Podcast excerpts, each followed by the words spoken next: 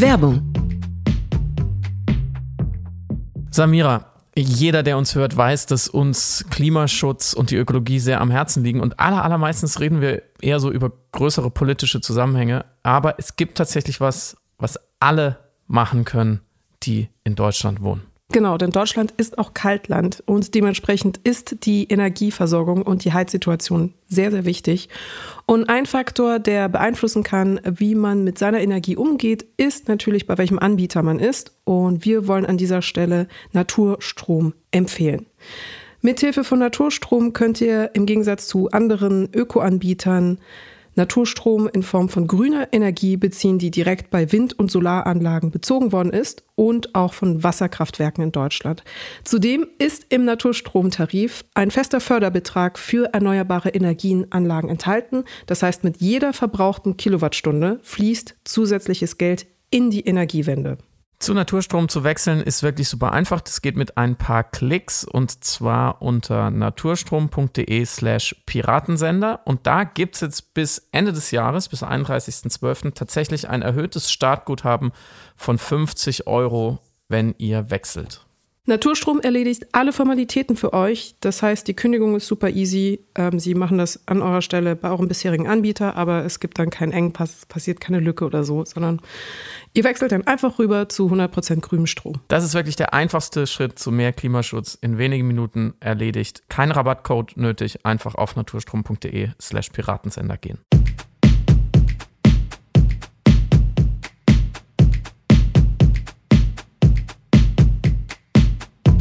Hörst Piratensender Powerplay.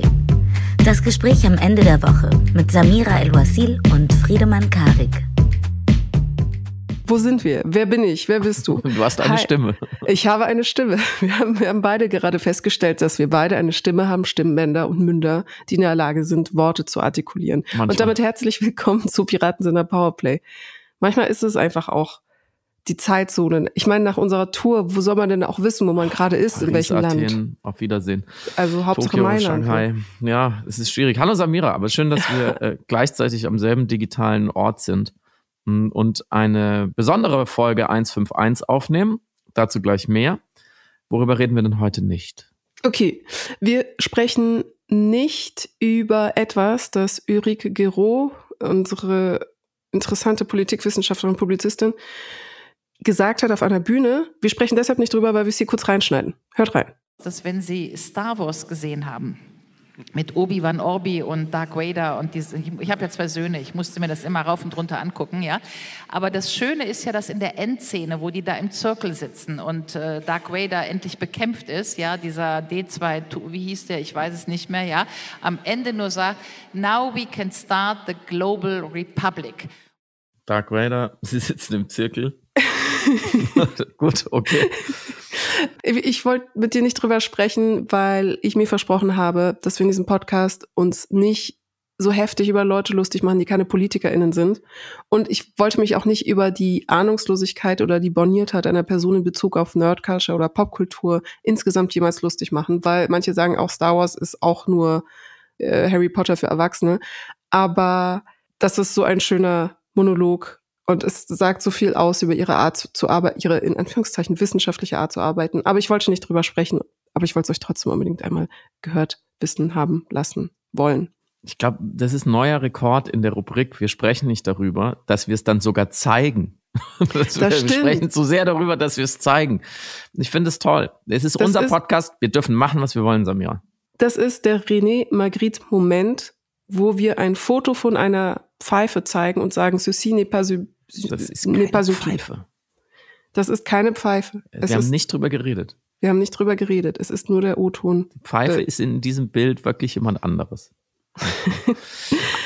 Worüber sprechen wir? Worüber sprechen wir heute? Wir machen es heute mal anders. In den letzten Wochen und Monaten gab es ja wirklich sehr viele, sehr schlimme Dinge zu besprechen, auch hier in diesem Podcast. Wir waren auch auf Tour, haben das dann mit euch live nochmal gemacht, haben auch so ein bisschen aus dem Nähkästchen geplaudert, wie das so ist, wenn man einen Gesellschaftspolitik-Podcast hat und dann gibt es ein unfassbares Terrormassaker und einen Krieg und alle streiten sich noch mehr als sowieso schon.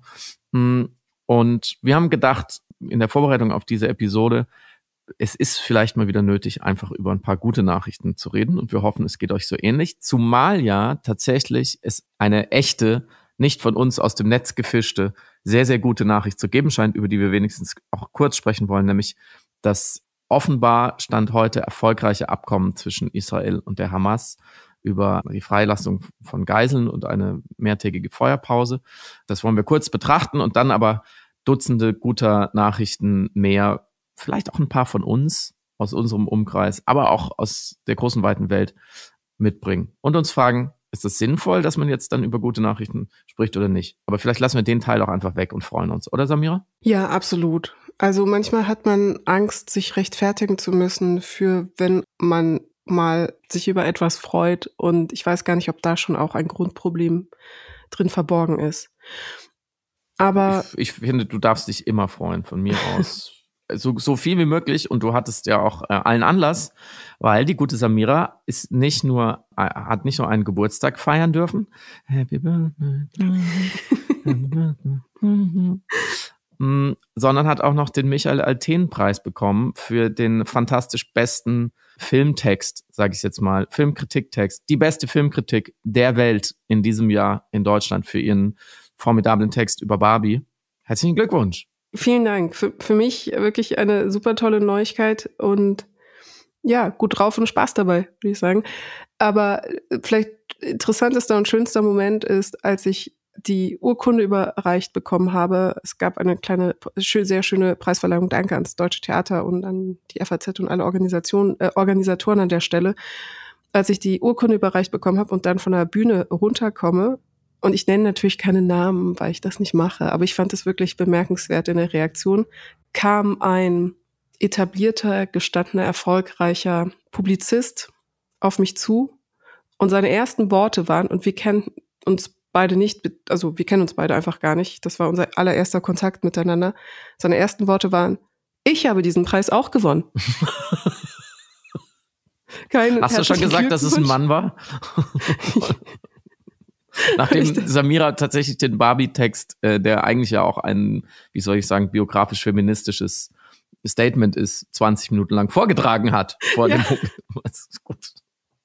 Das ist a, Männer können auch was. Ja. Es ist tatsächlich, wenn ich das addieren darf, an dieser Stelle, mit dir unterwegs zu sein, auf solchen Veranstaltungen, auf allen möglichen Veranstaltungen, ist wirklich ein Spiegel, in den man als Mann nicht oft gerne schauen möchte. weil unser Geschlecht sich dann immer mal wieder manchmal von der lustigsten, aber auch manchmal von der schlimmsten Seite zeigt. Das ist das eine. Es ist aber gut, ich, lerne, ich lerne ganz viel. Und, er war ähm, ein Ken. Er war ein Ken der Publizistikszene. er kommt auf einem Pferd angeritten und ruft zu Barbie rüber, ich habe auch einen Preis gewonnen und nämlich denselben wie du und vor dir. ja, Fantastisch. Und das Zweite, was man lernt, tatsächlich, und da wollte ich mir jetzt kurz hier die Bühne geben, bevor wir dich weiter beklatschen. Bitte, Leute da draußen, wenn Samira und sie heißt nun mal, wie sie heißt, irgendwo auftritt, ihr sie eingeladen habt, ihr sie begrüßt, vielleicht auf einer Bühne bei einem wichtigen Journalistenpreis, ich nenne jetzt auch keine Namen, dann schaut doch vorher einmal, wie ihr dann den Namen sagen wollt von dieser Samira-Person. Weil ihr müsst das machen unter Umständen. Vor- und Nachnamen. Ihr, ihr müsst dann sagen, hallo Samira, dann müsst ihr auch noch den weiteren Namen sagen. Das weiß man ja vorher, wenn man sich ähm, geistig darauf vorbereitet. Und es gibt tatsächlich im Internet sehr gute Quellen. Ihr könnt einfach Samira mit dem vollen Namen, den ich jetzt nicht sage, um euch es nicht zu einfach zu machen, einfach mal googeln und dann findet ihr zum Beispiel diesen Podcast ganz, ganz viele Quellen, wo der Name richtig ausgesprochen ist. Und dann, dann übt ihr das zu Hause. Und dann stellt ihr auch euch, euch auf eine Bühne und dann sagt ihr den Namen einfach so, wie ihr gehört. Und dann ähm, verhindert ihr nämlich, dass ihr da oben steht und stammelt und nicht wisst, wie man den Namen ausspricht und dann Samira selber es euch auf die Bühne rufen muss, weil das habe ich jetzt schon ein paar Mal bezeugt und du bist viel zu höflich und zu diplomatisch und zu lieb, um äh, dann auszurasten, aber ich, äh, ich, ich will nicht an deiner Stadt ausrasten, es steht mir nicht zu, aber ich gebe einfach jetzt sozusagen mal die Handreichung an die Leute, weil sie vielleicht wissen sie es ja nicht, es ist im Internet. Man kann, man kann es vorher üben. Aber Friedemann, weißt du, was noch im Internet ist seit gestern? nee, ähm, was? Wir haben nämlich noch eine tolle, schöne Neuigkeit und danach gibt es wirklich auch gute Neuigkeiten, die für alle toll sind, aber für uns beide sind ist jetzt die folgende ganz besonders toll. Unser Podcast Link in Bio ist gestern online gegangen, mhm. den wir mit Deutschlandfunk Kultur bestreiten durften. Es sind schon die ersten beiden Folgen online. Unser Gesprächspodcast hat fantastische Gäste. Ich bin ganz aufgeregt und freue mich so sehr darauf zu hören, wie ihr es fandet. Wir haben mit Katja Riemann und Oliver Polak gesprochen. Es kommen noch Matthias Schweighöfer, Tyron Ricketts, Maren Kräumann. Und Sebastian Fitzek in einer Sebastian. ganz besonderen Episode. Die wirklich, ja, die wirklich äh, sehr bemerkenswert war. Sehr spannend, eine sehr spannende Episode.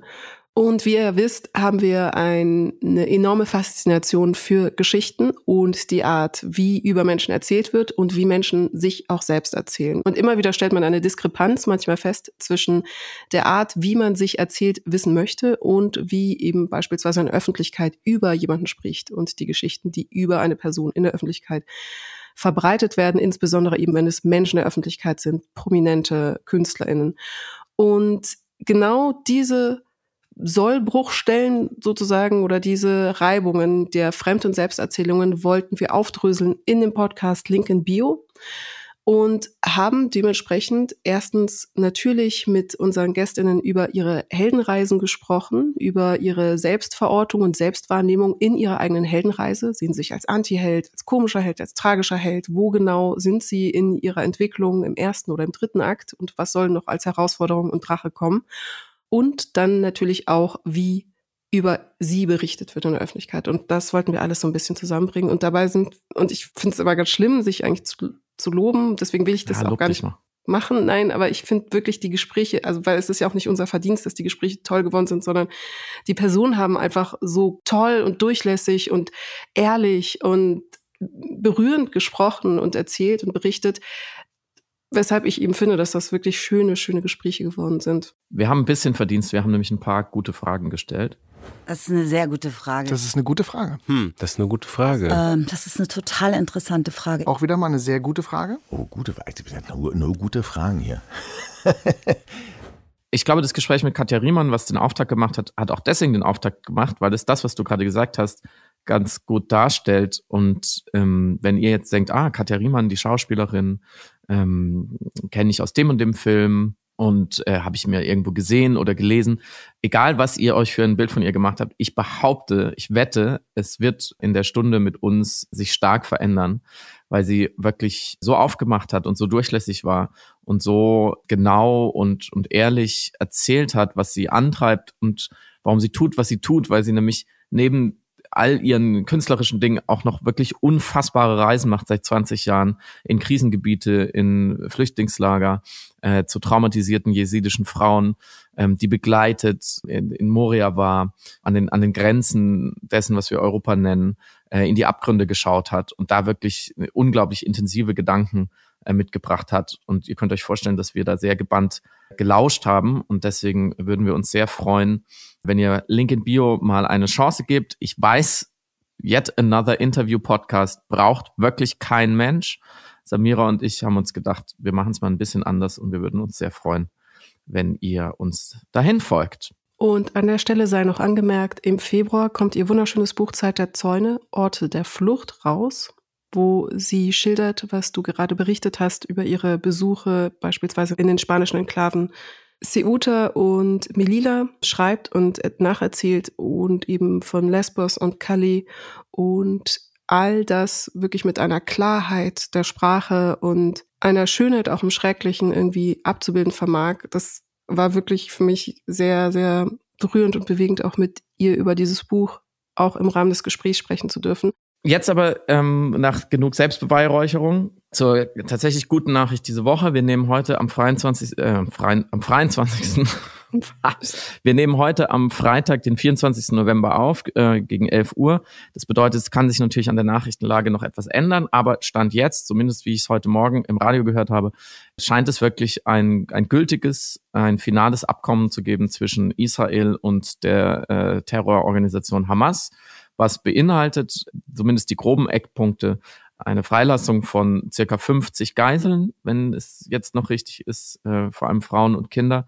Im Gegenzug dazu werden äh, sehr viel mehr, 150 wird kolportiert 200 äh, palästinensische Gefängnisinsassen aus israelischen Gefängnissen freigelassen, dazu gleich mehr. Und es gibt wohl eine viertägige Feuerpause. Das ist jetzt so zumindest das Letzte, was ich äh, gehört habe. Und da gibt es natürlich noch ein paar weitere Bedingungen. Aber das ist erstmal sehr, sehr, sehr gut und ehrlich gesagt hat mir auch einfach extrem gut getan, habe ich gemerkt, emotional, dass man mal äh, sich damit beschäftigt und, und Nachrichten hört und es ist so ein bisschen Hoffnung im Spiel. Ich verstehe 100 Prozent, was du meinst. Ich habe auch plötzlich diese Erleichterung und das Aufgehen des Knotens in der Brust gespürt, dass plötzlich eben eine positive Entwicklung zu verzeichnen ist, irgendeine Form von Hoffnung. Und gleichzeitig war ich so ängstlich und in einer Hab 8, in einer skeptischen Hab 8 Stellung, ob das alles auch so klappt. Es ist ganz seltsam. Also ich dachte, fantastisch, das ist, das sind wirklich gute Neuigkeiten. Und im selben Moment dachte ich, freu dich noch nicht zu früh. Aber erstmal, klar, eine gute Entwicklung. Ich glaube, bei aller Freude darüber, glaube ich, muss man ein paar Dinge bedenken oder darf sie jetzt nicht vergessen. Natürlich als erstes, es kann nur ein Anfang sein, ähm, weil natürlich viel mehr Geiseln gefangen gehalten werden und die müssen alle freikommen. Das ist einfach die Grundbedingung.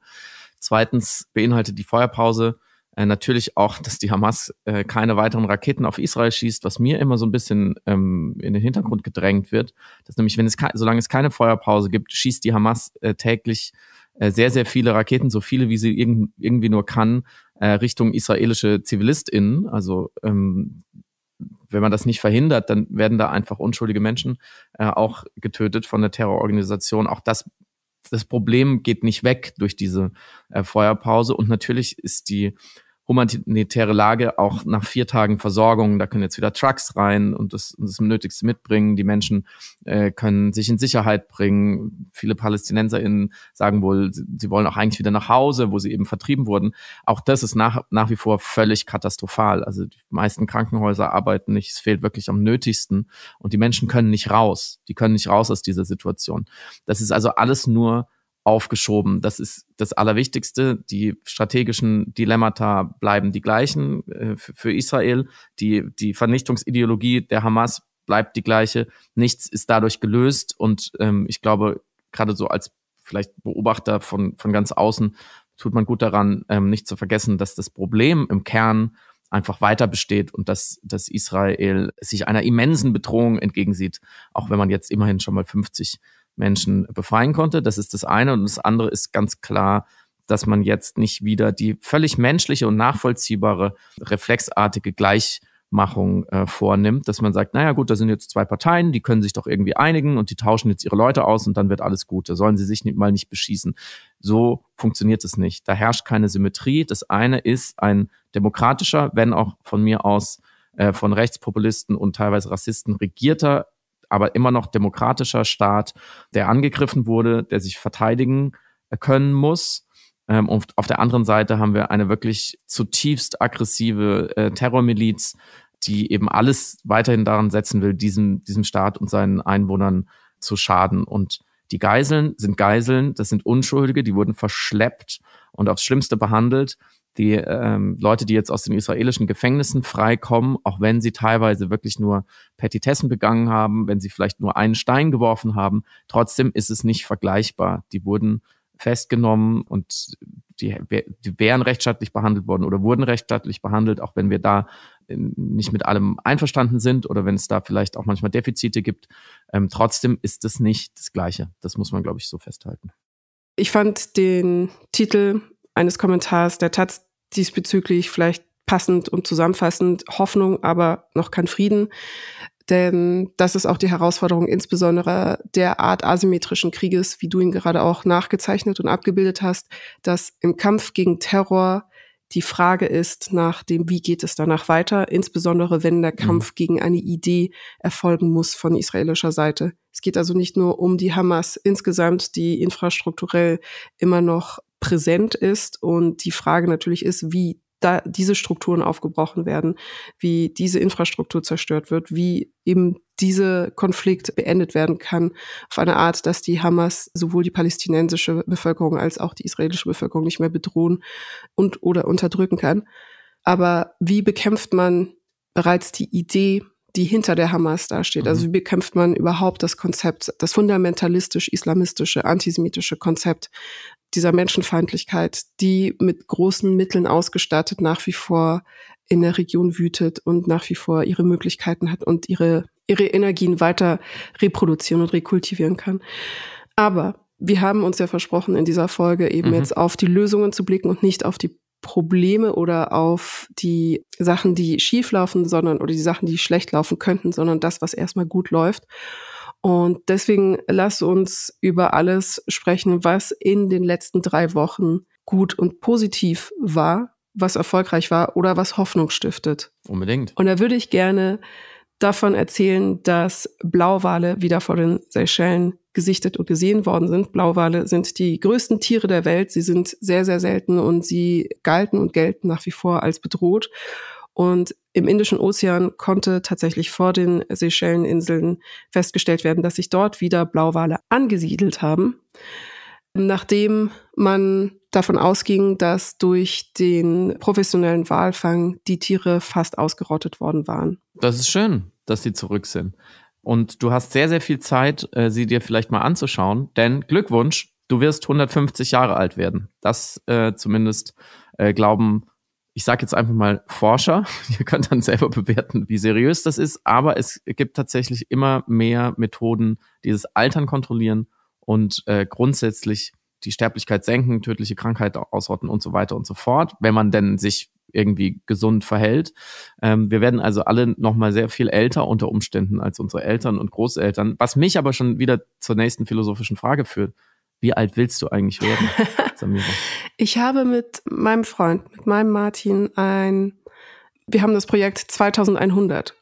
Das heißt, unser Wunsch ist es tatsächlich bis zum Jahr 2100 durchzuhalten, um zumindest dieses Jahr noch mitzuerleben. Und alterstechnisch Mhm. könnten wir es so gerade noch so hinkriegen mit eben ein bisschen Forschungsglück und irgendwie anderen transhumanistischen Wundern, die da hoffentlich oder befürchteterweise, je nachdem, wie man es betrachten möchte, in den nächsten 60 Jahren eintreten könnten.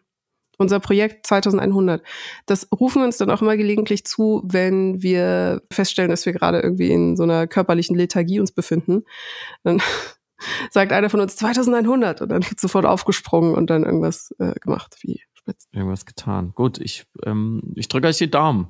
Ihr schafft das. Dankeschön, ja, du dann aber auch bitte. Ja, ja, ich gehe davon aus. Willst du denn nicht, äh, willst du, wie, was ist Höchstalter für dich, was vertretbar wäre? Ist mir egal, ich will nur nicht nerven. Ja, das, Ich will einfach ein, immer ein Jahr jünger sein als das Alter, in dem ich anfange würde, würde Leute zu nerven. Ich meine jetzt nicht so pflegebedürftig nerven, das ist ja nicht nerven, sondern weil ich dann so ein renitenter Rentner bin oder bess noch besserwisserischer oder sage, die jungen Leute, die machen die Kultur kaputt und gibt's das Internet immer noch und so. Da, das, so alt muss ich nicht werden. wir Frauen früher nicht so. Okay, das ist ein guter Plan. 2100, aber ohne zu nerven. Ja. Und um das zu erreichen, könnte der Umstand helfen, dass die WHO jetzt gegen Einsamkeit als Gesundheitsrisiko vorgehen möchte. Ähm, wir wissen tatsächlich sehr fundiert mittlerweile und sehr konsistent in der Forschung, dass Einsamkeit äh, massive negative Folgen auf die Gesundheit der Menschen hat, weil der Mensch nicht für die Isolation gedacht ist und tatsächlich eben sein Immunsystem davon beeinträchtigt wird, beispielsweise alleine und einsam zu sein, keinen Körperkontakt oder keinen Kontakt mit anderen, mit anderer Haut zu haben.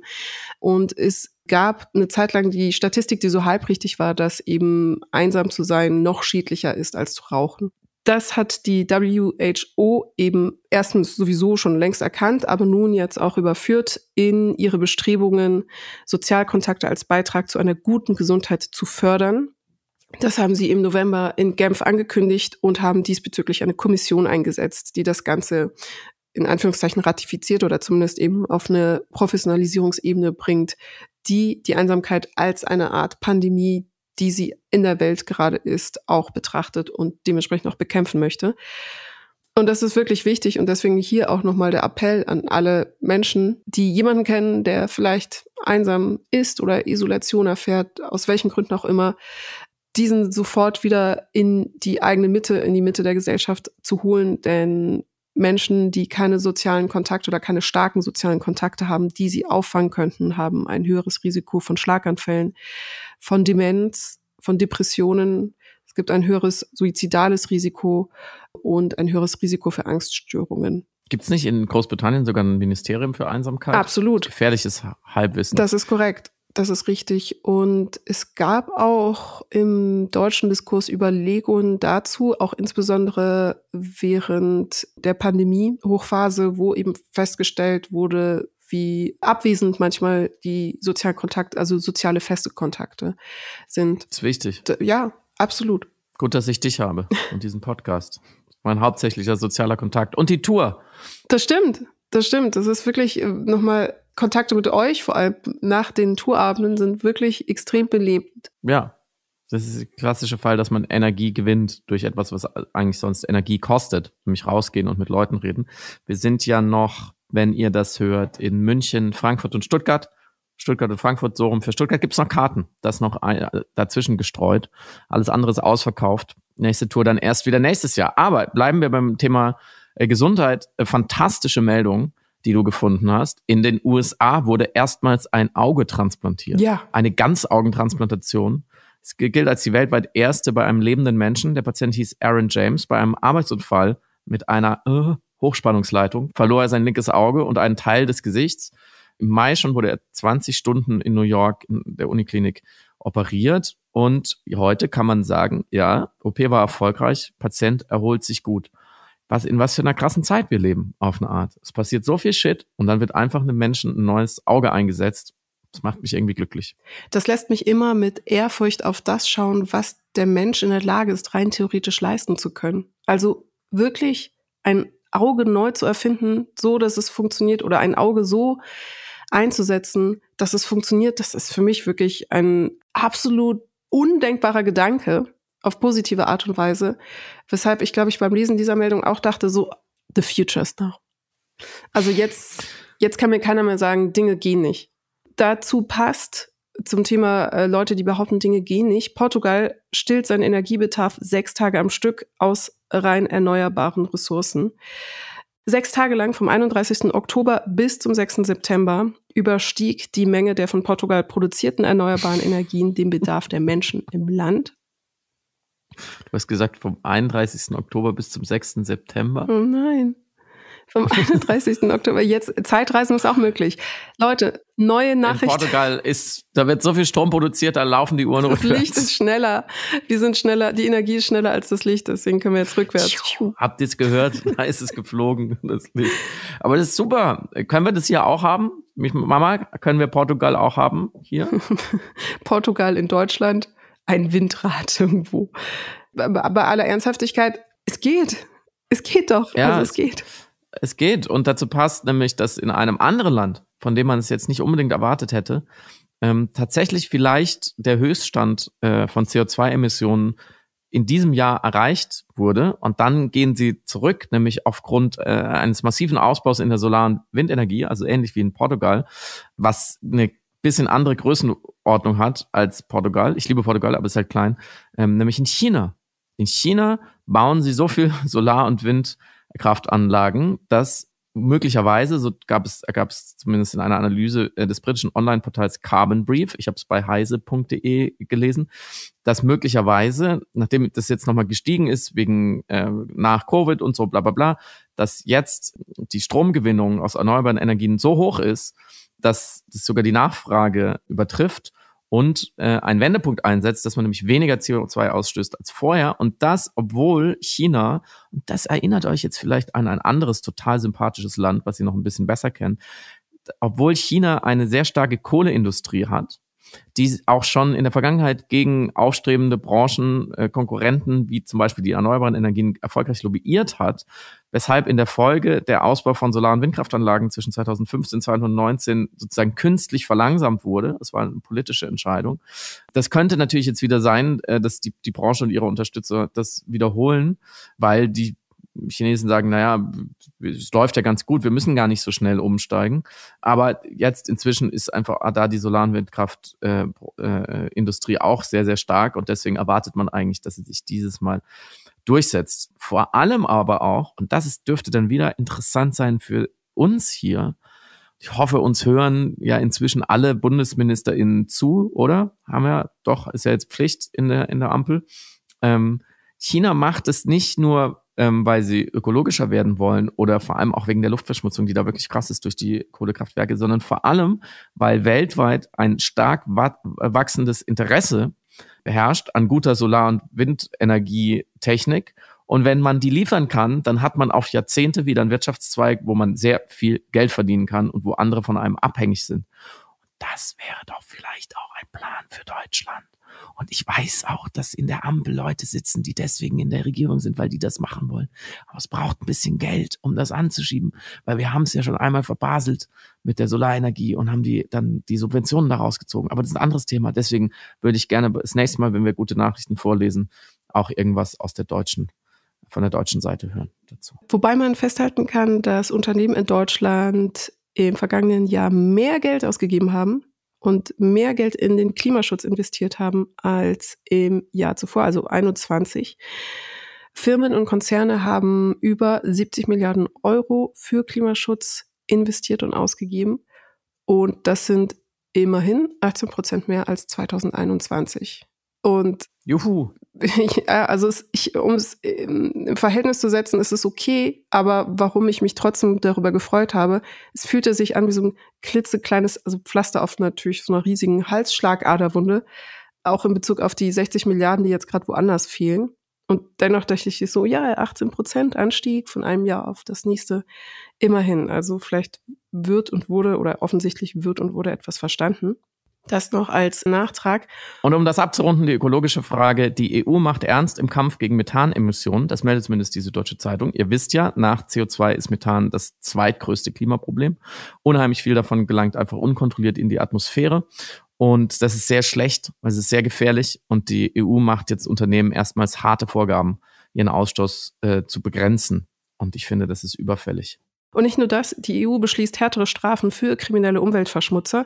Sie will härter gegen organisierte Umweltkriminalität vorgehen. Bisher ist es eben noch zu lukrativ und zu profitabel, Umwelt zu verschmutzen. Das äh, Story of our all life sozusagen.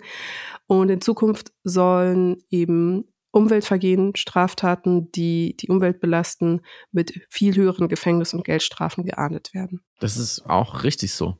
Das ist die Balance muss einfach ausgeglichen werden. Ja, absolut. Nein, aber wenn es sich einfach lohnt, also das ist ja klar. Also wäre ich, hätte ich kriminelle Energie, würde ich natürlich auch äh, sagen, da, wo es sich für mich lohnt, Dinge kaputt zu machen, weil ich sehr viel Geld damit verdiene.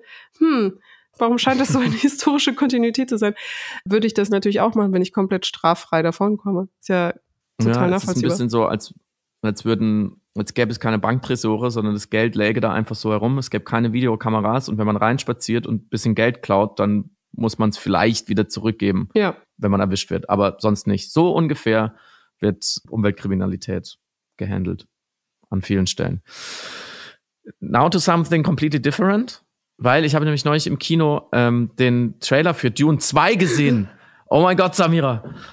Es ist, ich bin erschrocken vor so viel Schönheit und ähm, Dings. Ich freue mich so sehr darauf. Am 14.03. ist, glaube ich, im Kinostart in Deutschland. Ich weiß nicht, ob euch das irgendwie interessiert. Timothée äh, Chalamet äh, hier als Chef Atreides. Ich, mich hat es damals wirklich so ein, der, einer der der Filme, wo ich wirklich ähm, im Kino saß und der geht ja irgendwie schon drei Stunden, der erste Teil. Und ich so sauer war, als ich kapiert hatte, dass das ja nur der erste Teil von drei ist und dass ja die Geschichte mittendrin aufhört. Weil ich, ich war einfach das so stimmt. gebannt und es war so ein ästhetischer Genuss. Jedes, eigentlich fast jede Einstellung wollte ich auf Pause drücken und sagen, stopp, stopp, stopp, stopp, stopp, Villeneuve. Äh, ich will das, mir dieses Bild erstmal angucken, dieses Gemälde. Ähm, und deswegen freue ich mich enorm auf diesem Film und äh, natürlich auf einer feuilletonistischen Metaebene, die hier nicht fehlen soll, darüber, dass wir in Zeiten leben, in denen so Klassiker, so Epen, in dem Fall der Science Fiction, der ja irgendwie Popkultur, auch einfach der Literatur oder auch der Unterhaltung, wie auch immer, also so Stoffe, die schon da sind, die toll sind, die in denen ganz viel drinsteckt, ähm, mit denen man sich beschäftigen will, werden mit so unfassbaren Mitteln dann wieder auf jetzt in dem Fall die Leinwand gebracht, dass ich das, ähm, ich, das ist wie so ein Perpetuum mobile des Genusses. Ich finde das ganz schön. Ja, super, sehr, sehr gute Neuigkeit. Äh, sowieso alles, wo Timothée Chalamet und Zendaya irgendwie zusammen auf einer Fläche zu sehen sind. Sowieso sehr gute News. Und ich freue mich auch über die Arbeit von Villeneuve an Dune, weil wenn ich das richtig sehe, wo die Reise jetzt hingeht und ich teile auch deinen Schmerz, dass plötzlich Teil 1 so mitten, mitten in der Handlung, mitten im zweiten Akt oder was, äh, wie der Gesamterzählung einfach aufhört, womit ich nämlich auch nicht gerechnet hatte, als ich im Kino saß. Freue mich, dass Villeneuve offenbar eine Dekonstruktion des auserwählten Mythos ähm, mhm. hier wagt. Also er, und er erzählt aber gleichzeitig, also es ist die, die Mythenbildung um den einen, den Vorhergesehenen, den die Prophezeiung als den einen ausgewählt hat, den Auserwählten. Und gleichzeitig geht es aber eben um die Dekonstruktion eben genau dessen. Und ich glaube, das wird sehr schlau und gut und schön. Und schön, also ich glaube nicht, dass es schön wird. Schön ist es ja, aber Punkt. Top. Du bist dran. Am 25. November war in Bogota der dritte Unlearning-Kongress zum Thema Männlichkeit. Und da geht es darum, dass sexistisches Verhalten in der Gesellschaft bekämpft werden soll mit Aufklärung, mit verschiedenen sozusagen Nachhilfevideos mhm. für Männer, Lernvideos, wo sie vermittelt bekommen, wie sie beispielsweise Windeln wechseln, wie sie kochen, aber auch wie sie mit ihren Gefühlen und ihren Emotionen umgehen, wie sie mit Eifersucht umgehen. Und ich finde, diese Schule der Frauen sozusagen als Konzept in Bogota ganz bemerkenswert. Es gibt es schon länger, aber wie gesagt, diese Woche war dieser Kongress, dieser Unlearning-Kongress und das patriarchale Strukturen so offensiv öffentlich zu diskutieren, in dem Sinne, dass man sagt, wir müssen gesamtgesellschaftlich dagegen kämpfen und das auch als politischen Auftrag wahrzunehmen, finde ich Bemerkenswert finde ich eine sehr gute Nachricht. Und an der Stelle sei auch hingewiesen auf die interessante Notfall-Hotline, die Linnea Kalmer, wo es darum geht, Gewalt gegen Frauen insofern vorzubeugen, als dass Männer emotionale Unterstützung bekommen, sobald sie sich in einer Eskalationssituation wähnen oder fühlen. Mhm. Sprich, wenn sie ihre Gefühle nicht kontrollieren können und emotionale Unterstützung brauchen von einer qualifizierten und zertifizierten Person, die hilft, diese gefährlichen Situationen zu deeskalieren. Und es ist interessant, wenn man Erfahrungsberichte liest, sowohl von den Telefonistinnen als auch von den Männern, die dort anrufen, wie grundsätzlich das Problem ist, nicht über Affekte kommunizieren zu können auf eine Art, dass man eine gesunde Selbstregulierung dieser Impulse und Affekte jemals gelernt hat, natürlich aus dem Privileg und dem Vorteil oder dem Komfort heraus ein Mann gewesen zu sein, der also diese Impulse nie kontrollieren musste oder lernen musste, aber auch andererseits aus dem Nachteil ein Mann zu sein, weil er diese Affekte nie kommunizieren durfte. Mhm. Und das finde ich faszinierend. Stichwort Einsamkeit, die wir vorher besprochen hatten, fällt vielleicht auch da rein, eben Räume, Medien, Möglichkeiten zu schaffen, genau diese Kommunikation zu erlauben und nicht nur zu erlauben, sondern zu fördern zum Schutz eben aller Personen. Die spezifische Situation in Bogota oder auch in Kolumbien im Allgemeinen ist, dass die Gewalterfahrungen durch den Bürgerkrieg die Rollen- und Männerbilder dort geprägt haben und dementsprechend sich auch übersetzt haben in eine Selbstverständlichkeit männlicher Gewalt Frauen gegenüber. Mhm. Und daher bedingt eben auch die historische Situation die Notwendigkeit, aber im Grunde ist dort was, äh, im Grunde ist das, was dort besprochen und als Lösung bedacht wird, universell übertragbar auf alle patriarchal geprägten Gesellschaften in der Welt. Und deswegen finde ich das eine super Nachricht und finde das aber auch ein Modell, ein hoffnungsspendendes Modell, was vielleicht irgendwie in anderen Ländern auch umgesetzt werden kann. Könnte man machen. Stichwort. Der Kampf gegen Machismo. Ich habe den Preis auch gewonnen. Was ich schön fand ähm, bei, bei, der, bei der Meldung oder der, der, der kurzen Reportage der Deutschen Welle, äh, wo wir das her waren, dass die Männer in dieser, äh, in dieser Schule gegen Sexismus tatsächlich in Warnwesten sitzen. Die haben so alle so gelbe Warnwesten an. Achtung, gefährlich, neues, neue Männlichkeit, Helm auf, jetzt poltert's. Gut, aber vielleicht, äh, wenn das Sicherheit gibt, ja, ich will das, ähm, will das ja gar nicht bewerten. Mhm, eine andere äh, Nachricht zurück nach Deutschland äh, und was da dranhängt, äh, fand ich interessant, nämlich, dass anscheinend sich jetzt geeinigt wurde, Bund und Länder, dass es auch 2024 das sogenannte Deutschland-Ticket geben soll. Es kostet gerade 49 Euro und dann kann man so im Nahverkehr gratis nutzen. Und auch der Bundesverkehrsminister begrüßt das. Er sagt, ah, gut, okay, das, wir, wir schaffen ein gutes Angebot für die BürgerInnen, finden wir toll. Und da, das hat mich wieder daran erinnert, also grundsätzlich natürlich ist es eine mittelgute Nachricht, weil 49 Euro sind zu viel. Es wäre viel, viel sinnvoller und wichtig, äh, das günstiger anzubieten.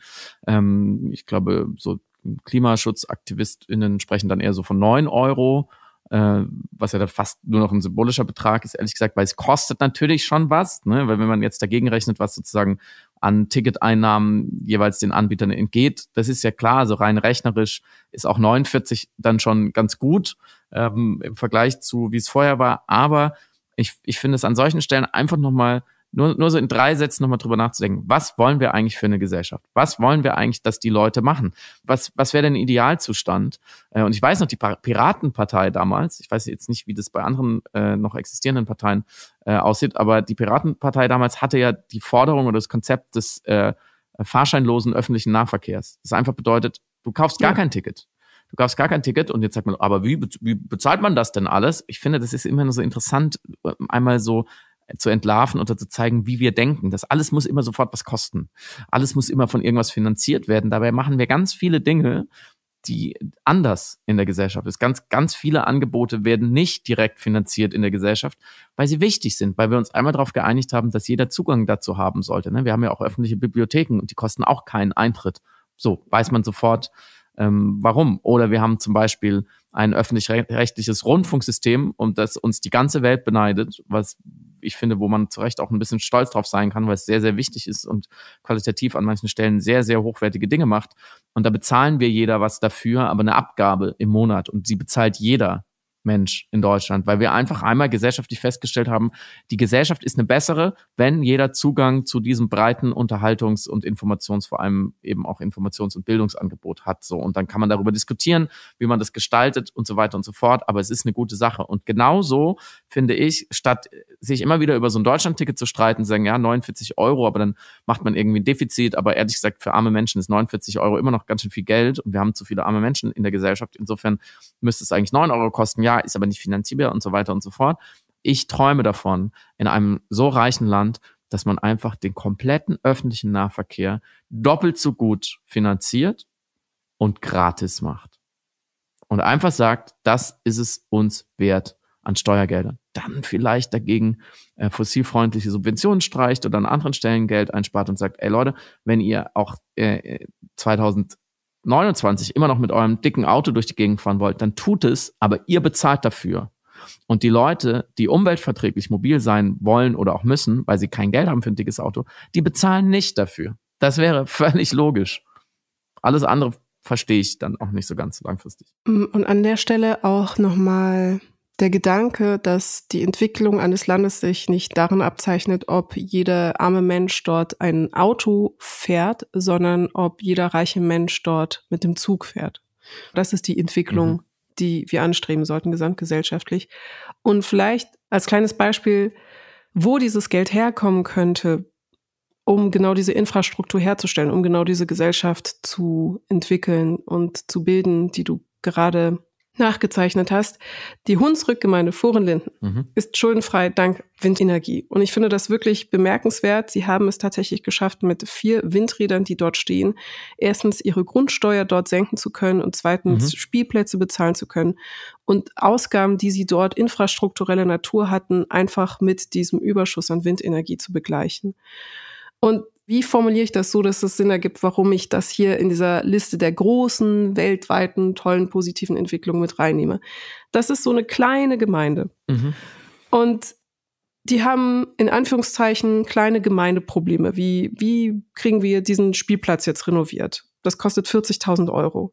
Wie kriegen wir eine Bushaltestelle vor Ort umgebaut? Das mhm. kostet, dass die auch irgendwie größer ist und barrierefrei beispielsweise. Das sind 100.000 Euro. So, und dann haben sie mit Hilfe von vier Windrädern es geschafft, ihren Etat auszugleichen und komplett schuldenfrei zu sein. Mhm. Und das funktioniert, also wenn das im Kleinen funktioniert, im kleinen infrastrukturellen funktioniert mhm. und im kleinen politischen funktioniert, warum, warum kann das nicht genau das Modell und das Vorbild sein für eine Skalierung, für alles, was darüber hinausgeht? Mhm. Die Geschichte dazu, ich finde die einfach sehr inspirierend und motivierend, äh, verlinken wir natürlich in den Show Notes, wie auch alle anderen positiven Nachrichten. Unser Freund Lars Jessen, der uns in Hamburg beehrt hat als Gast, Regisseur und Spin-Doktor für das Gute, das Ökologische, hat, ist jahrelang äh, mit dem kleinen Dorf Sprakeböll in Schleswig-Holstein auf Tour gegangen, was dann nachher auch äh, in, in die schöne Doku-Serie ähm, die er gemacht hat, wir können auch anders äh, eingeflossen ist als Ort, wo er mit seinen Protagonisten hingefahren ist. Das ist, war nämlich auch so ein Dorf oder eine Kleinstadt, die irgendwann gesagt hat, so, wir, wir haben viel Wind, wir machen jetzt Windkraft und davon finanzieren wir Sachen. Ähm, also es ist jetzt nicht nur ein Einzelfall, es gibt mehrere dieser Orte. Ja, ähm, klar. Und äh, das, das nur äh, addierend, also es hat schon quasi Schule gemacht, weil du völlig zu Recht nach der Skalierung fragst. Viele kleine Orte, glaube ich, denken äh, ähnlich darüber nach. Äh, die rhetorische Frage muss man natürlich immer auch so ein bisschen ähnlicherweise beantworten. Das äh, ist vielleicht noch nicht so verbreitet, weil einfach sehr viel Geld mit dem alten Quatsch gemacht wird.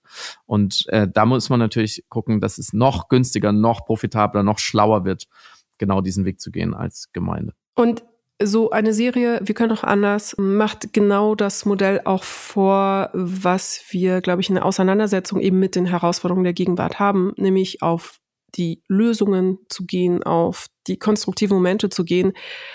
Die Kognitionswissenschaftlerin Maren Ohne hatte ja hervorragend erklärt, warum wir die ganze Zeit auf Negatives gepolt und geeicht sind. Also evolutionsbiologisch bedingt sind wir natürlich immer daran interessiert zu schauen, wo es eine Störung gibt, weil eine Störung für uns tendenziell oder potenziell lebensbedrohlicher sein könnte, als wenn die Räder alle laufen, wenn alles in Ordnung ist.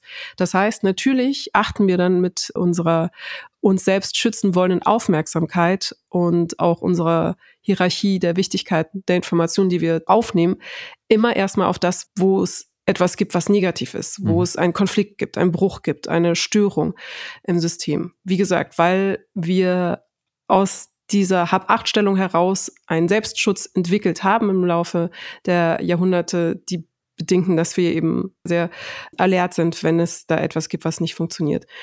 Mhm. Das übersetzt sich aber eben eins zu eins in eine Art, auch wie oft Journalismus erfolgt, aber auch wie politische Diskurse gefärbt sind und wie auch unser Umgang insgesamt mit Problemen tatsächlich ist, dass wir erst auf das Problem starren wie ein hypnotisiertes Kaninchen und äh, dann in eine Handlung äh, uns selbst mobilisieren lassen oder uns mobilisieren müssen, wirklich ganz aktiv uns aus der Schreckstarre herausdenken und dann in die Lösung gehend voranschreiten. Und ich glaube, deswegen mache ich so gerne diese Folgen. Wir machen die ja ab und zu der positiven Meldungen und der hoffnungsspendenden Momente auf der Welt, einfach um den Blick wieder weg vom Problem hin zur Lösung zu lenken. Also hin nach oben. Wenn du nach oben laufen willst, musst du nach oben gucken. Mhm. Wenn du die ganze Zeit auf die Füße schaust, bleibst, also musst du zwangsläufig stolpern.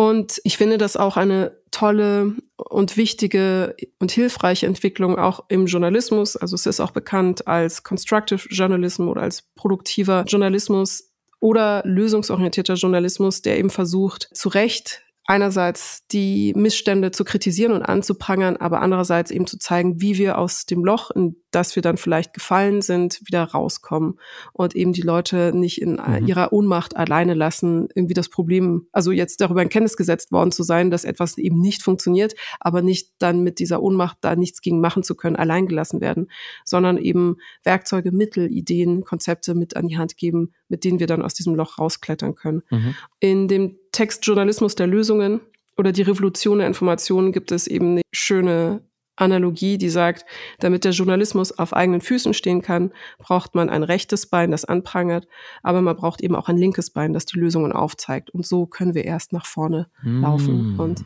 Sachen schöner und besser machen. Das ist toll. Mit dieser wunderbaren Analogie, die ja fürs ganze Leben gilt, glaube ich, können wir diese Folge sehr gut beenden und euch in ein jetzt hoffentlich ein bisschen heller gefärbtes Wochenende äh, entlassen. Wir dürfen nochmal darauf hinweisen, wir haben einen neuen Podcast, er heißt Link in Bio, da haben wir tolle Gäste. Ihr findet ihn überall, wo es Podcasts gibt. Schreibt uns doch wirklich gerne, wie ihr den findet. Wir hoffen, wir haben euch schon bei der Tour gesehen oder sehen euch noch in München, Stuttgart oder Frankfurt. Wir freuen uns enorm.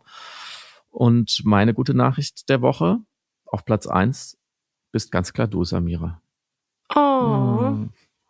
Was hast du schön Jetzt verlieren wir 10.000 Hörer wegen Schmeichel. Ist mir egal. Macht's gut. Danke fürs Zuhören. Ciao. Möge, möge die Nacht mit euch sein und hütet euch vor Dark äh, Vater. Tschüss.